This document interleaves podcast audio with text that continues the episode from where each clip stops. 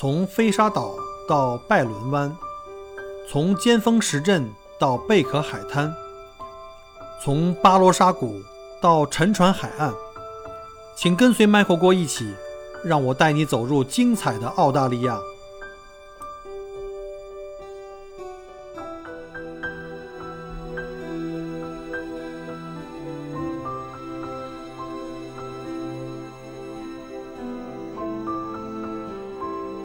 各位听友，大家好，欢迎再次收听麦克郭聊澳洲。今天是二零二零年十一月十九号墨尔本时间的上午十点零四分。呃，今天这个节目马上就要 明天跟大家见面了哈，很开心。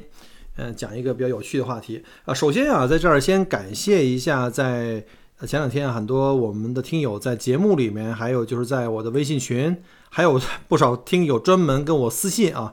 呃，对我说这个生日快乐，非常感谢啊！大家知道，可能有的人知道啊，这前两天正好是这小郭那个五十岁生日啊，嗯，说清楚点哈，三十五岁生日啊。然后呢，其实不是为了这个，对吧？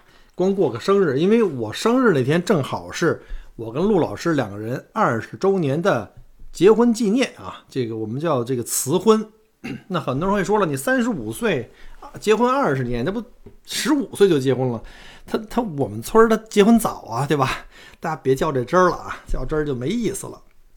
然后非常非常感谢啊，很多朋友在给我这个留言，然后呢，有的可能回复的比较慢，请大家一定一定要这个呃，就是原谅我吧，因为这个我又看了一下我的朋友圈啊，我一看一下联络人资料又又四千多了，这个估计不知道这次到五千会不会就封顶了，还是怎么怎么样啊？大家看看吧。好了，那我们就呃言归正传，讲一下今天话题。就是前两天啊，有不少的那个小伙伴可能看过我的视频号啊。哎，对了，这里正好说一下，就是如果您还不知道啊，就我除了这个喜马拉雅音频之外，我现在也开始做短视频，但是没有在那些特别火的视频里视频平台去做，也虽然做啊不太好，效果不太好啊。现在呢，主要是在做这个。啊，微信的视频号啊，大家如果有兴趣可以去搜一下，叫 Michael 郭在澳洲。就我所有的视频节目现在都改了啊，都是都都是用新名字叫 Michael 郭在澳洲，不是聊澳洲了。因为在音频节目里你聊，哎，你只能说话嘛，对吧？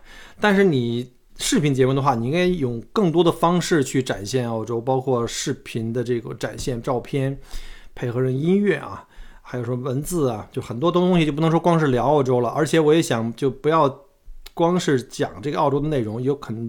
将来可能会出去旅行，全球去旅行啊！我把未来十年定为自己的个人旅游旅游年吧，十年旅游，因为再不旅游就再不出去玩 就不行了，就老了，所以得趁年轻。所以我就搞了一个在澳洲，就生活在澳洲，但是我可能全世界瞎跑吧。所以呢，再次向各位听友们推荐我的这个视频号啊，我这个个人视频号，呃，从八月底开始。正式开通到十月底两个月还比较顺利啊，这个也是承蒙各位的这个捧场，嗯，被认证成这个旅游博主啊。麦克国在澳洲再次重申一遍，好吧。然后呢，大家如果感兴趣的，可以在节目后面给我在我的那个视频呃这个号里面给我留言啊，给我点赞啊，转发啊，我可能通过这个视频号呢一个更好的窗口，呢跟大家来用短视频的方式啊，大概在一分钟以内来展现澳洲的生活呀、优美的景色呀。好吧，大家就顺便给自己做个广告。上周我在这个视频号里啊，就是发了一期出去游玩的。大家可能会知道，这个墨尔本，呃，近期已经基本上解封了，对吧？我们从十一月初，十一月九号吧，那天就是解除了二十五公里的这个出行范围的这个限制啊，也这对出行理由也没有什么具体要求了，所以呢就很开心啊，就出去玩去了，就找了一个相对人少的啊，因为全墨尔本人都跑出来，人太多了。当时就去了那个 Cape Shank，啊，叫那个上克角灯塔，那边是一个比较好的一个可以钓鱼啊、抓鲍鱼啊，也可以去看看风光啊、走走步道的这个景点。结果在那儿的海边上啊，就看到了一条虎蛇啊，还给它做了一个近距离的接触跟采访。然后当时很多这个群友就跟我说：“你这个这蛇是不是很危险呀？这那的哈。”所以呢，今天呢就利用这个机会给大家讲一讲在澳洲遇到蛇的那些事儿。其实说实话呢，在澳洲啊，你遇到蛇这件事儿呢，非常平常啊，就跟我们每天，对吧？在北京我们出去买个豆浆油条这么简单啊。我这个在澳洲已经不止一次见着过毒蛇啊，就是各种剧毒毒蛇。几乎每年它们最活跃的季节一般都是每年春夏吧。这个时间你想天气也好，对吧？这然后蛇蛇出来开始交配啊、产卵啊。然后呢，也是比较活跃。冬天的时候呢，其实，在澳洲，我们除了像塔岛之外，哈，呃，就是即便像墨尔本，冬天也不会特别冷。所以呢，这边的蛇冬天并没有像北方，我们在北半球那边说蛇还会冬眠。这边蛇冬天呢，只能是说 它冬天的时候特别冷的时候，比如像在黄昏以后，它的活动就不。频繁了就比较就比较像类似冬眠这种，但是冬天偶尔的时候，比如这星期天气很好，白天可能最高温度也也得有十几二十度，蛇还是会出来，只不没有像春天和夏天那么频繁。所以我们最最容易遭遇到蛇的季节就是南半球的春天和夏天这段时间啊，我看到过很次很多次这些蛇仙大人们出来溜达修炼。呃，通常我在哪儿能看着这些毒蛇呢？哈，比如像在墨尔本吧，我家住的墨尔本，啊，基本上都是说人类活动相对来说比较少的这个野外啊，但也不是像我们理解中在北半球我们理解中那种去了那种深山老林，不至于。从我们家出去啊，呃，走路三分钟，就原来我们那个住在 w i l l e r s e l l 的时候，三分钟就有一个大的湿地公园，那湿地公园里到处都是野生动物，那就蛇就更多了哈。如如果你要是去海边玩啊，或者去山里去露营啊，那些杂草丛生的地方啊，什么小灌木丛啊，都是很有可能能遇到蛇的，所以给大家做个提醒。但是呢，其实坦白讲，这蛇呀是一种比较胆小的动物。呃，这蛇大仙们其实对人类啊一般都是比较敬畏，就是它对人还是比较怕的，因为它只是吃那些小比它小的那些动物，一般啊都不会主动去进攻人类，基本上都会避开。只要我们不招惹它，呃，它一般啊，蛇是不会向我们主动发起进攻的。其实很多被蛇进攻的人，并不是因为他主动去招惹那个蛇，我相信没有人，对吧？脑子这么这么这么激进，对吧？呃，通常是因为我们没看到，因为蛇的皮肤的颜色经常会跟草杂草混为一谈，所以我们可能没注意，就离它特别特别近，甚至踩了它。这样的话，就等于蛇呢，就以是这样以攻为守啊，才会对人进行攻击啊。像这种情况，所以我们只要我们自己注意。啊，少去那个蛇出没的地方，或者是特别小心的注意那些草丛啊、灌木丛。所以呢，想避开蛇的这个攻击呢，这种几率还是可以的。那有人可能会问了，说，听说你们澳洲的毒蛇都特别剧毒，这是不是真的？就跟你这么说吧啊，在澳洲啊，你所有可能遇到的蛇中啊，几乎百分之九十九以上都是毒蛇，这绝对不是危言耸听啊！非常遗憾，这就是事实啊，在澳洲。那在澳洲啊，我查了一下哈，在网上查了一下，澳洲总共有大概一百四十多种的这个陆地的这种蛇的种类，还有三十二种水蛇，有淡水的，还有这个咸水的。其中呢，就是这这么多蛇里面，其中有一百多种都有毒啊，而且呢，呃，大约是有十二种是属于剧毒的蛇，就是这要是被这十二种咬了以后啊，分分钟就可能小命就没了啊。而且我跟大家说一个数据啊，大家记住了。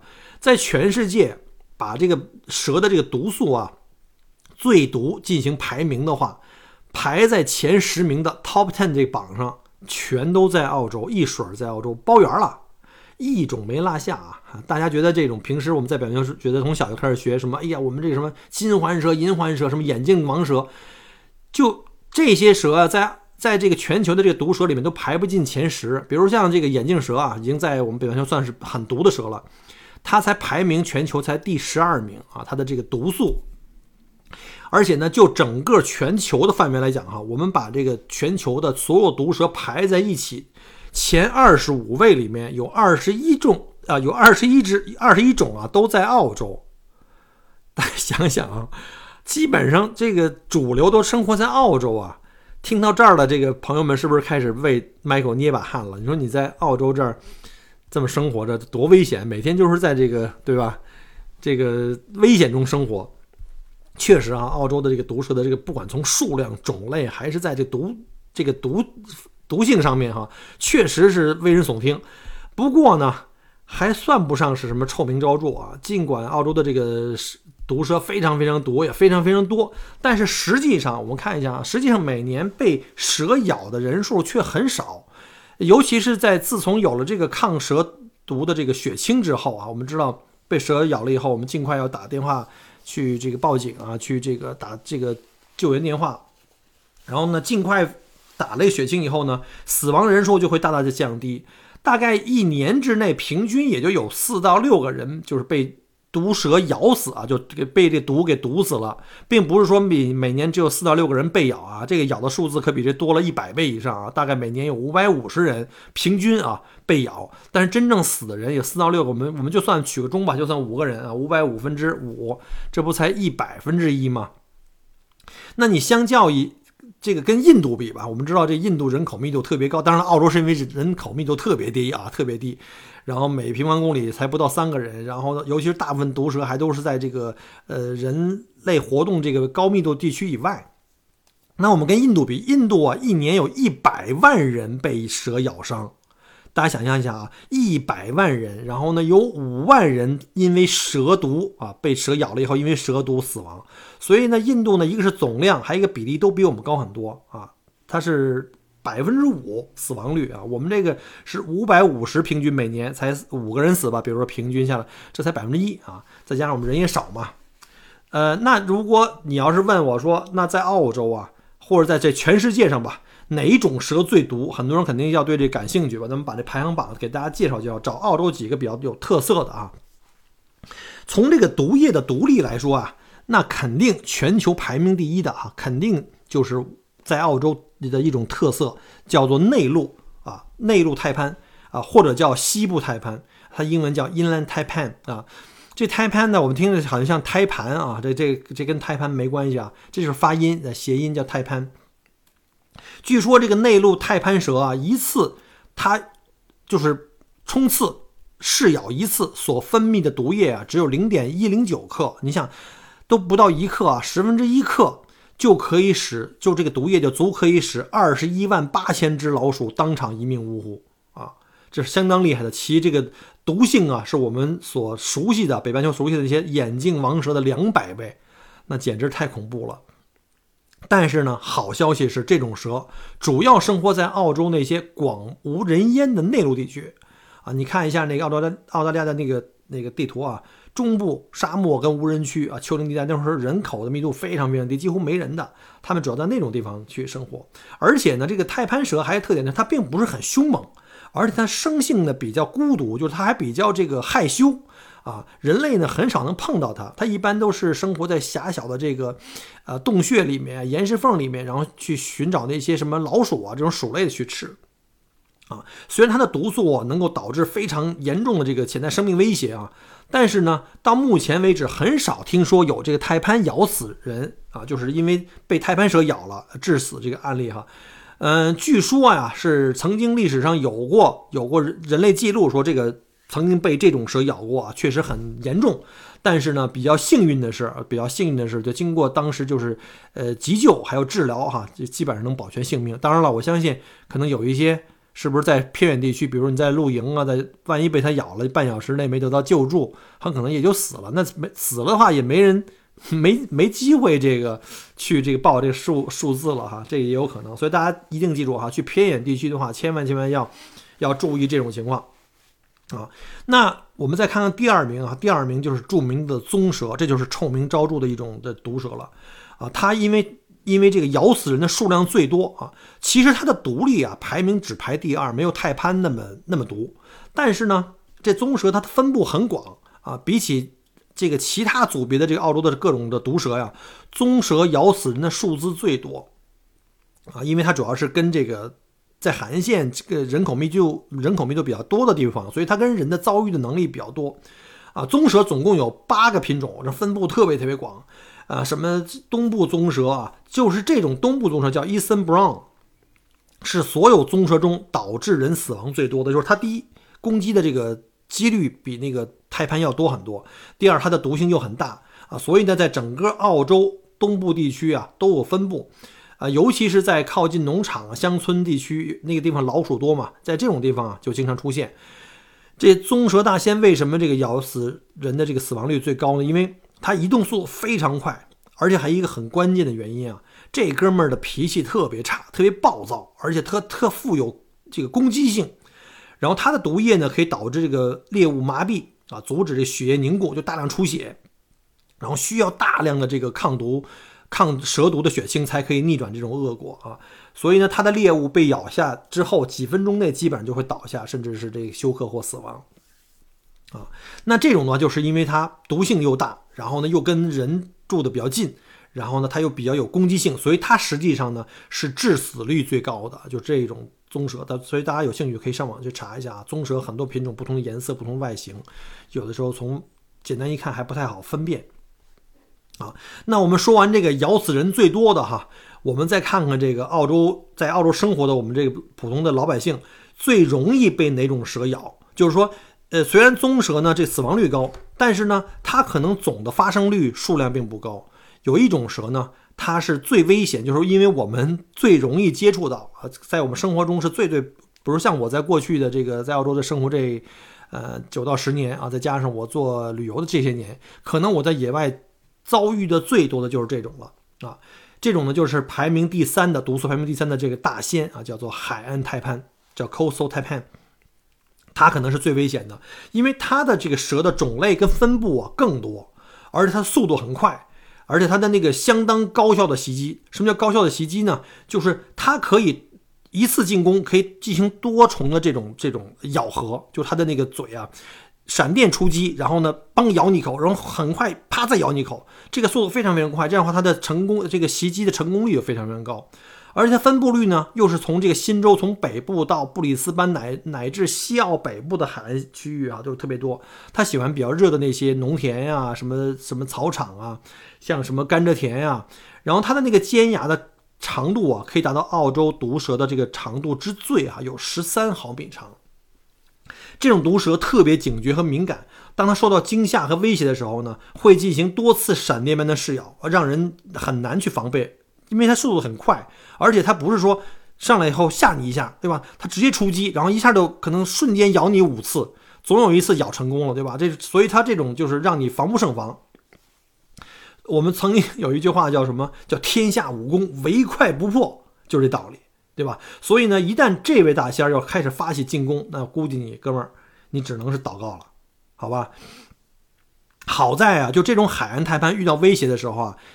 通常它不会主动进攻，它不像棕蛇那么玩命啊，就是跟你拼了，一言不合就咬你。它不倒不会，它一般都还是看，如果势均力敌或者是有点危险的时候，它会选择溜走，而不是会选择对峙啊。它的脾气也没有棕蛇那么臭，所以呢，它咬死人呢，其实比棕蛇的就是咬就死亡率要低。尤其在这个五六年前后引进了这个抗蛇毒血清这个这个以后。就会很好，对这种泰潘，呃，经常咬伤致命的这种几率就大大降降低了。它的这个毒液啊，主要是损害你的神经和这个导致血液不能凝固。然后呢，如果你被咬了以后，你会导致这个头晕啊、恶心啊、抽搐啊、发冷啊，然后内出血，就血流不止嘛。然后还可以损害你的肌肉跟肾脏，在严重的情况下，三十分钟之内人类就会死亡。所以这种也是非常非常的这个厉害。好了，我们把上面那个。冠亚季军都介绍完毕了啊，啊，其实这个冠亚季军呢，主要是指的是在澳洲大陆上的陆地上的蛇，也就是跟我们最常见，因为大部分人还是见陆地的蛇比较多啊，还没有讲这个大海里的啊。据说这个澳洲啊，海蛇还有三十多种，对吧？这个澳洲海蛇里有一种叫做贝尔彻海蛇，它比泰潘还毒啊，这个是也是真仇人啊。这大家下去潜水的时候也要注意，尽量别去惹那些海蛇。但是它也基基本上不会主动去进攻人类啊。然后呢，在这个前三名之后，我再把这个陆地上其他几名的排名啊，给大家做一个做一个归纳吧。就举个前十名吧。啊，从这个前三名之后，第四名是谁呢？是西部棕蛇。我们讲过了哈，这棕蛇也很厉害。然后，第四名是是这个西部棕蛇，是棕蛇一类。第五名是虎蛇。哎，这一会儿再跟大家讲，这虎蛇我在维州这边见到是最多的。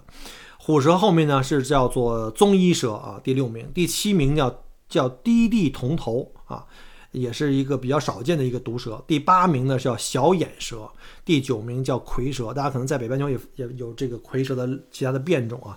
第十名呢叫红腹黑蛇，这个在维州也比较多。嗯，有跟 Michael 一起去这个飞利浦岛野生动物园或者在其他的动物园你可能会看到那个爬行馆的时候哈。啊，我们就经常会看到这个红腹黑蛇，它就会在这个沙地呀，或者是中部的那些丘陵地带啊，会有很多，在维州也有，大家一定要小心你别看它排名前十啊，这都是非常非常厉害的，在全世界也基本上能排名前十了。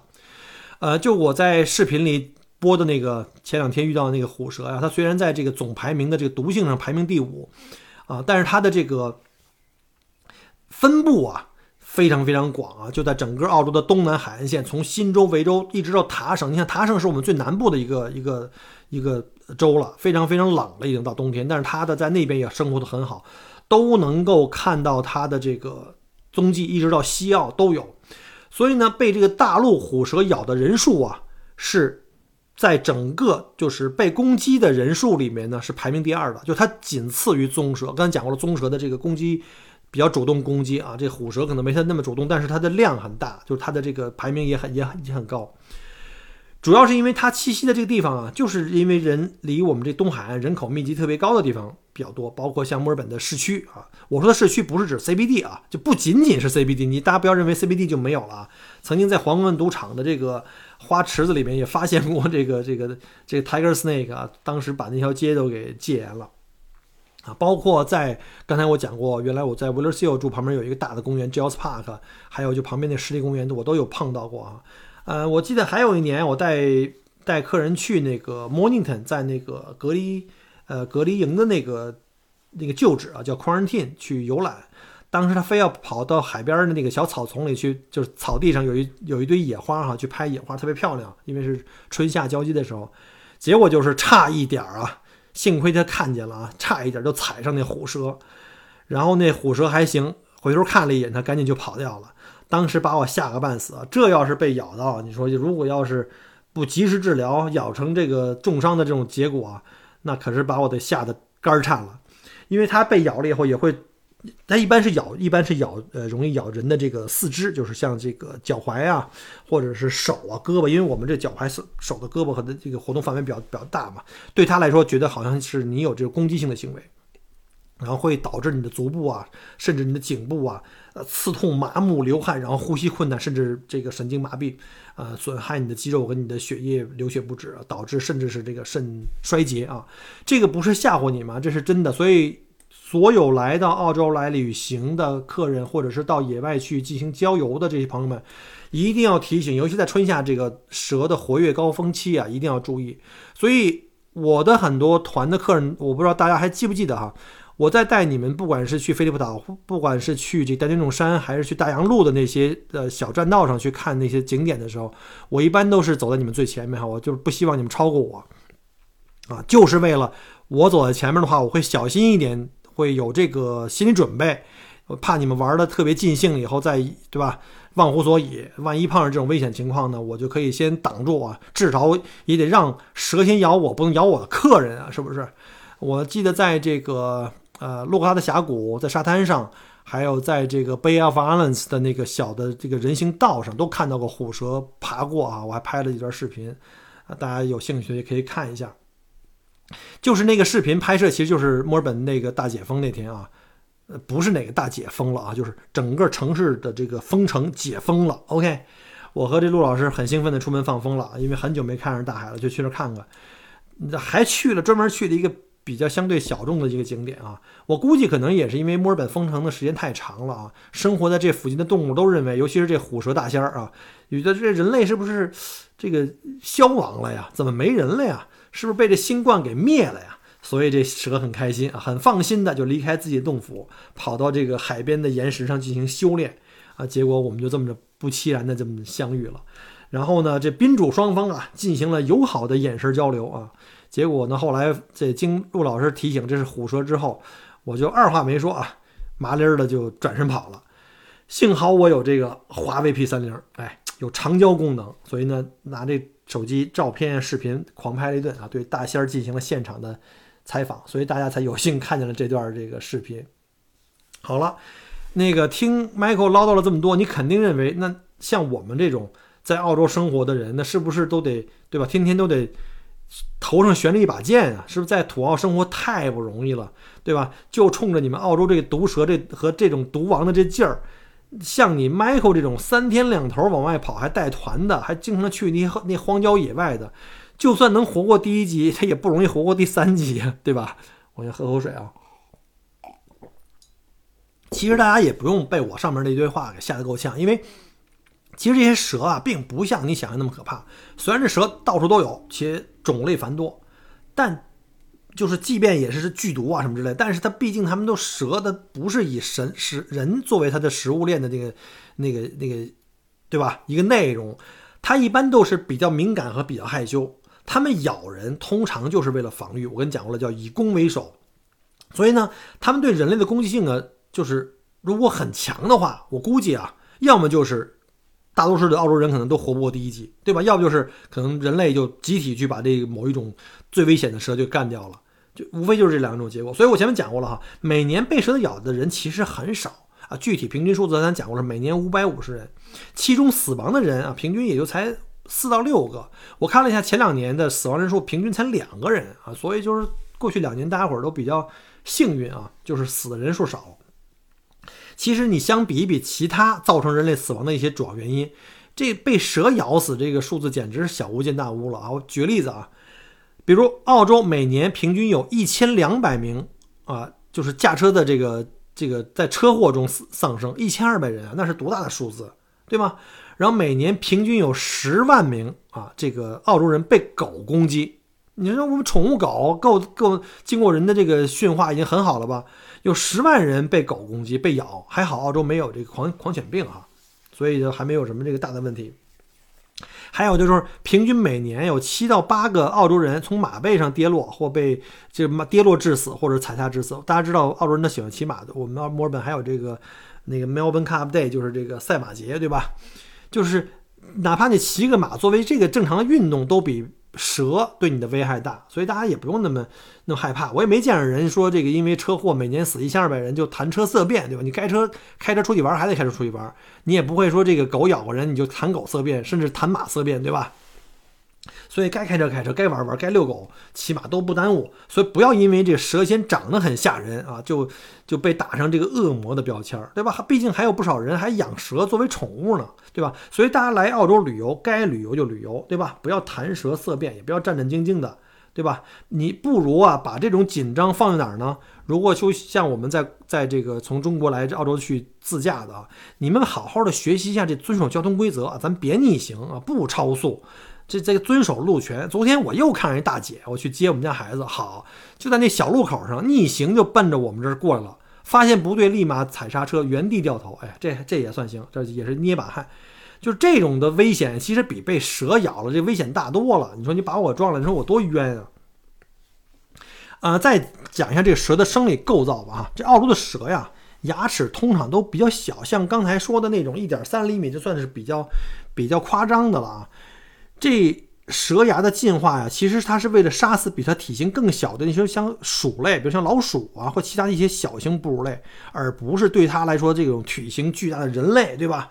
所以呢，一条蛇要真的有心想杀死一个人啊，说实话是很有难度的啊，除非你非常不走运。当然了，我们也可能也看过一些蟒蛇吞食袋鼠的那个视频，确实也是有的，但是这种是对于人类来说还是极低的。一般来说，人被蛇咬啊。都是自己做了一些不该做的一些傻事儿。从统计数数据上看啊，绝大部分死于毒蛇咬伤的人中都是中年男性啊。中年男性，我操！我刚过完五十岁生日啊，刚中年啊，男性这太 perfect match 啊，这个简直太危险了。我这天天低着这脑袋过日子呀。一般这种人啊，通常都是做了傻事儿或特粗心。他要么就是运气不好，比如说在偏远地区工作，这遭遇的机会比较大，或者是因为这个这个交通啊，或者是沟通，就是电话信号那个不好哈，反正就是没得到及时的沟通跟治疗。要么就是真的是运气太差了。基本上，其实我觉得现在想避开被蛇咬这件事儿还是挺容易的。当然了，你别你不干傻事儿啊，前提是我呃，我记得上次呃也也也分享过啊，在二零一八年我春节那时候我在带团在大洋路，就是在那个呃刀背脊那儿。啊，当时呢，就是有一个中国的这个散团的这个游客啊，就被虎蛇给咬伤了啊。据说啊，他当时正好他被咬伤的时候，我正好路过那儿，那个两个救护人员正好给他在大腿上在绑绷带呢，还一直在问他那个被咬的那个蛇的那个形状，让他描述一下。那大哥一紧张，英语又又不灵，哎呦，我都替他捏把汗，因为这个呃急救人员要准确判断是哪种蛇才能打这个毒蛇的这个血清啊。呃，据说当时听这旁边这个领队讲啊，可能这个中国团这领队大哥还在那旁边，是因为这大哥啊不听导游的劝阻，人非要爬进啊，从这个人行栈道翻栏杆爬进草丛里去。呃，我猜他可能是去拍什么景色，或者是弄不好是想到草丛里找个没人地方去方便一下，可能是不小心惊扰了虎蛇啊，就导致这场无妄之灾。所以呢，我觉得大家来这儿千万千万别做傻事儿，千万千万别拿那个自己在国内在。北上广大城市生活的经验在这套用，说，哎，我就踩一踩草，怕什么的？那这里可能就会有生命危险啊！而且这种还是有人劝阻的情况下，不知道这大哥真的不知道怎么想的。你是看不起俺们澳洲这些是毒蛇是咋的呀？对吧？你非要拿自己的这个这个生命拿生命去见识见识啊！所以大家千万千万要这个这个以这个大大哥为这个为这个不要不是不是榜样啊，为这反面的典型。那再说说这个在澳洲野外徒步哈，如何避免跟这些蛇仙儿们这个尽量避免不愉快的这种遭遇？一般情况下，春夏呢万物复苏啊，这蛇仙儿们也比较活跃，所以每年的十月份到来年的这个一二月份啊，是蛇最活跃的季节，也是这个蛇发生攻击人类最高的季节。这有几个这几个月里面，大家出行的话一定要注意，比如像现在就已经是十一月了，我们还计划着。这个跟这个陆老师出去去这个野外去露营啊，但是因为在过去的几乎是一年吧，因为澳洲封城，很多地方公园都关闭了。我们猜呢，这个野生动物肯定是获得了这个很好的栖息的这个机会了啊，反正没人来，他们挺好的。但是呢，我们猜呢，这种各种野生野生动物可能也会比较活跃，像我们常去的一些地方，像什么 w a t s o n Prom 都会有毒蛇，都会有 Wombat。那这回我们再去的话，就不准备睡帐篷，因为有一定风险。就是准备睡在车里了，毕竟在车上一关门对吧？没事儿了。所以呢，在这种，哎，我们就要尽可能的考虑在这个季节出行的一些安全的一些因素，包括这些呃小动物啊，尤其是这种蛇，呃，一些小技巧啊，可以避免在野外被蛇攻击啊，就是能够确保我们每个人都可以健健康康的活到这个大结局啊，不要这个第一集就 over 了。首先呢，我们要用这个声音啊去提醒。啊，但是呢，尽量不要去大范围的摆动这手臂。如果你遇到蛇，你可以用声音提醒周围的人，哎，说那儿有蛇啊，你们不要靠近。而且你们不用担心，说我一说话会不会蛇就听见了，它就会防御性的这个进攻我啊？其实不会，因为蛇是听不到你的声音的啊。蛇它没有歪耳，它主要是呢趴在地上，这个感受地面和空气中传来的震动，还有味道，还有这个热敏啊，就是这个温度的变化。但是你千万不要大幅度的摆动手臂。也不要做出让蛇误以为你要进攻它的这种各种的举动啊。第二的话，就去野外的话，一定保护好脚踝啊。研究表明啊，百分之九十被蛇咬伤的部位是脚踝，所以呢，在户外徒步最好穿长裤，最好穿厚袜子啊。所以你看，这个 Michael 一年到头带团，从来不穿短裤啊，从来不穿短裤，当然也是为了防晒啊，而且早晚温差也大，干脆就穿长裤，厚一点长裤可以保护这个呃脚。啊，此外呢，手臂也是被咬伤几率比较大的部分，因为手的活动的范围是最大的，频率也高。尤其你进入到这个视线不清楚的一些像树林啊、灌木丛啊地方，一定要小心啊。包括有人在高尔夫球场打球，这球不小心滚落进了旁边那小树林，进去捡球的时候都要注意啊，都会有这个机会。另外呢，看到蛇以后啊，尽量如果距离要是特别近了，已经尽量原地不要动。蛇啊，一般不会待在原地。等人做出反应，它一般都会一看你不动，它就会尽可能先撤退掉啊。所以呢，遇到蛇，你可以站在地原地不动啊，让自己蛇自己跑啊，你别你别那个吓得慌一张的这个腿啊手啊大大幅度的活动。但如果蛇离你太近，无法绕开啊，没有一个好的环境，那你可以尝试慢慢的后退，不要太快啊。然后另外呢，一定要了解蛇进攻前的信号是什么。一般啊，蛇的这个爬行靠肌肉的伸缩。它基本上可以在任何位置发起进攻，但是为了获得更好的这个这个弹出的这种呃速度和这个更远的距离，一般蛇会把肌肉进行收缩。也就是说，你刚你看到蛇慢慢卷缩起身体来、蜷缩起来的时候啊，甚至呢蛇开始抬起了头，这就是表明它可能受到了你的威胁。所以尽量不要让蛇有这些反应啊，要尽快啊离开它。而且呢，另外一个。千万不要试图这个用手去抓蛇，这绝对是犯傻，这这个就活不过第二集了啊。再有呢，就是说，比如说你看到这，呃，野外去这个丛林里去穿行的时候，遇到了路障，比如一个倒了的大树干，你不要一步就跨过去，它也许在树干的另外一边藏着，啊那晒太阳啊，或者那休息，你一跨过去把它吓一跳，嘣给你一口。你可以站在树干上，先往远处和脚底先看看，确定没问题了再落地啊，这是一个一个经验。另外呢，就是在清晨，尤其是注意，尤其是在这个温暖季节，像我们现在的这清晨，早上去 j 斯 s 这去 j 斯 s Park 跑个步啊，骑个车呀，很多人蛇可能在这时候太阳刚出来，它在洞里趴了一晚上，它可能出来会晒太阳，来获取太阳的这个温度，让身体热起来。因为我们知道这个蛇不是恒温动物嘛。这时候它的反应是相相对来说比较慢的，但是它遭遇的机会也比较大。这时候呢，你可以哎尽量提早观察，并且迅速离开啊。最重要的一点就是尽量不要去穿越那些特别茂密、长得特别荒的草丛或者芦苇荡啊。也许蛇很容易就潜伏在这个里面。甚至我知道有一些我们华人家庭啊不太爱打扫草地。我想打扫草地不是为了好看啊，我见过有的人家那后院那草长得好，都超过膝盖了。在这种环境下是最容易招来这些各种的小动物的，包括蛇啊。就前面我说的那个在大洋路被虎蛇咬了那大哥，他就犯了这条禁忌。那草丛真的加上那个灌木已经长了超过膝盖，快到大腿根了，他就敢往里趟。那里其实是非常非常危险的。听人劝，吃饱饭，好吧。澳洲很多的国家公园啊，都专门修建了给游人走的这种步道。只要你沿着这步道走啊，基本上不会遇到太多的风险啊，因为它这步道都会在地面以上，蛇也不会说爬上来走绕个远儿，一般都是在底下钻过去啊。千万不要在某个景点为了一张这个网红照啊离开步道去涉险，没有必要。否则的话，这可能是你最后一张照片了。呃，有一回我就记得也是在一个比较偏僻的国家公园，我忘了是在格兰平还是在哪儿了，就是。还没离开步道啊，当时是因为是秋天，很多树叶落在了这个步道旁边的一个落叶堆里面。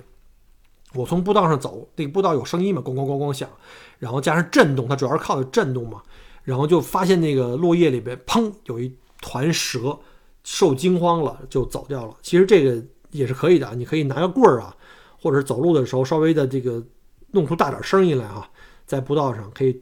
恐吓他们一下，提前让他们去跑掉啊！这是我的亲身经历啊，绝对不是危言耸听。但是万一万一啊，这种希望这种万一永远不会发生。万一万一我们被毒蛇咬到，会有什么症状？首先啊，伤口局部呢会有炎症，就是发红肿，然后剧烈疼痛，然后你会觉得神经麻木、恶心、呕吐、晕厥，甚至开始进入到昏迷休克状态。甚至呢，你会发现在出血点啊，这个凝血功能有障碍，导致出血过多啊，甚至大出血，呃，急性的这个肾功能损伤，严重的话呢，就会并发症，包括这心脏剧停，这是最最严重的情况。那如果你一旦被毒蛇咬了以后怎么做？第一，首先不要惊慌啊，最好能够。给那个照片啊，给那蛇能拍个照片或记下来能描述的这个蛇的样子，然后呢，第一件事情打电话给这个零零零，记住啊，在澳洲啊，我们不是这个九幺幺啊，是零零零。很多人看美国电影看多了，一碰上什么危险，我们打九幺幺，我说这不对啊，是三个零。打急救电话，遇到这个治安和这个生命威胁都打三个零，然后他会给你分成是你是这个治安啊、火灾啊，还是这个。呃，生命危险啊，都是都是要打同一号，让他总机再帮你去转。那在救护车来之前，尽量保持平静，尽量不要这个慌张，大量的移动啊，避免这个毒素的扩散啊。同时呢，千万千万不要啊！很多人问我说，这种情况是不是赶紧这个拿嘴去吸那毒？千万别干这傻事儿啊！这样干的话，只能引发更严重的后果，让毒素尽快的、更快的在你的体内去这个吸收。不要在国内看那些。歪曲事实的电视剧看多了就跟着学，到时候把自己害死啊！如果可能的话，尽快固定伤口，拿这个绷带把伤口上沿呢给封住啊，给绑住，然后阻止这个毒液的扩散。如果伤势比较轻啊，比如就是咬了一下，也没什么大事儿，你觉得还是 OK 的，因为有的蛇毕竟还是没毒或者毒性比较轻啊，而且离这个闹市区比较近，离医院很近。要可以的话，让朋友啊、亲友赶紧送去医院啊，这个也是。能快一点，省得等那个救护车来，不一定这样最快。这澳洲大陆啊，是有毒生物最多的大陆了。这个世界毒王都在澳洲啊，除了这毒蛇呀，还有什么像呃箱型水母，大家去潜水的人可能会经常会就会知道这些东西。我们要潜水之前要一定要知道海里有哪些东西不能动啊，像什么狮子鱼啊、什么箱型水母啊、蓝环章鱼啊，还有包括陆地上的毒蜘蛛。如果大家有兴趣，我可以以后专门讲一期这个。澳洲的这些毒蜘蛛，因为毒蜘蛛其实没有蛇那么毒，但是呢，毒蜘蛛呢是跟我们生活更近，也就是它在我们身边的每个角落都有，这遭遇的几率可能更大。甚至呢，我们知道这个澳洲的这个特色的动物，好像这个蠢萌，特别蠢萌，看起来很可爱那个鸭嘴兽，那都是带毒的。那除了这些毒物，还有什么各种的什么？我们知道大白鲨，对吧？像什么这个北部的这个咸水大鳄鱼。还有什么食火鸡各类的凶猛动物啊？所以呢，大家如果在澳洲偏远地区玩，千万千万一定要注意这些各种危险提示牌，千万千万不要就是这个想当然啊！旅游景点都会有这种提示。还是那句话，听人劝，吃饱饭。你要是听了 Michael 这些说法啊，你基本上能够安安全全的生存到大结局啊！你看小郭在这生活了快十年，不也是好好的吗？对吧？所以呢。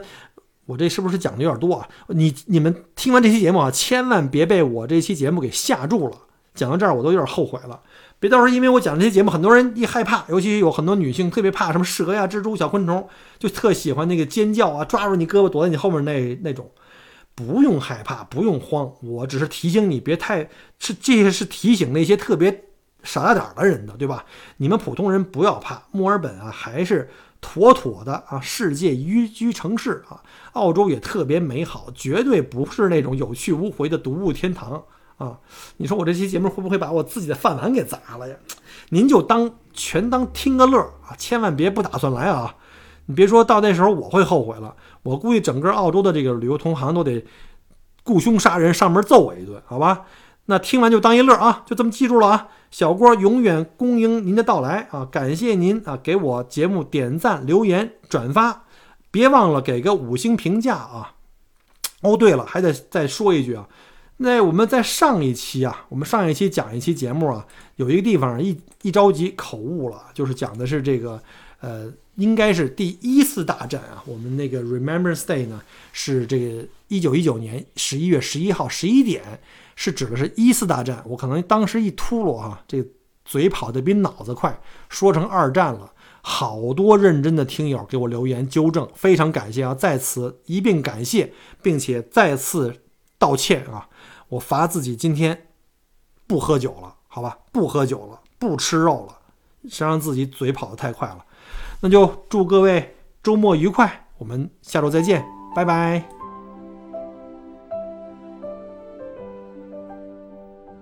感谢您关注和支持我的节目。除了音频节目，也欢迎您同时订阅“麦克郭聊澳洲”同名新浪微博和今日头条，以及同名微信公众号，里面有很多旅行、移民相关的资讯和攻略。如果您正在规划澳洲旅行、留学或移民，欢迎您加入我的听友群和移民交流群，有更多精彩在等着您。Michael 郭约您相聚在澳洲。我们不见不散。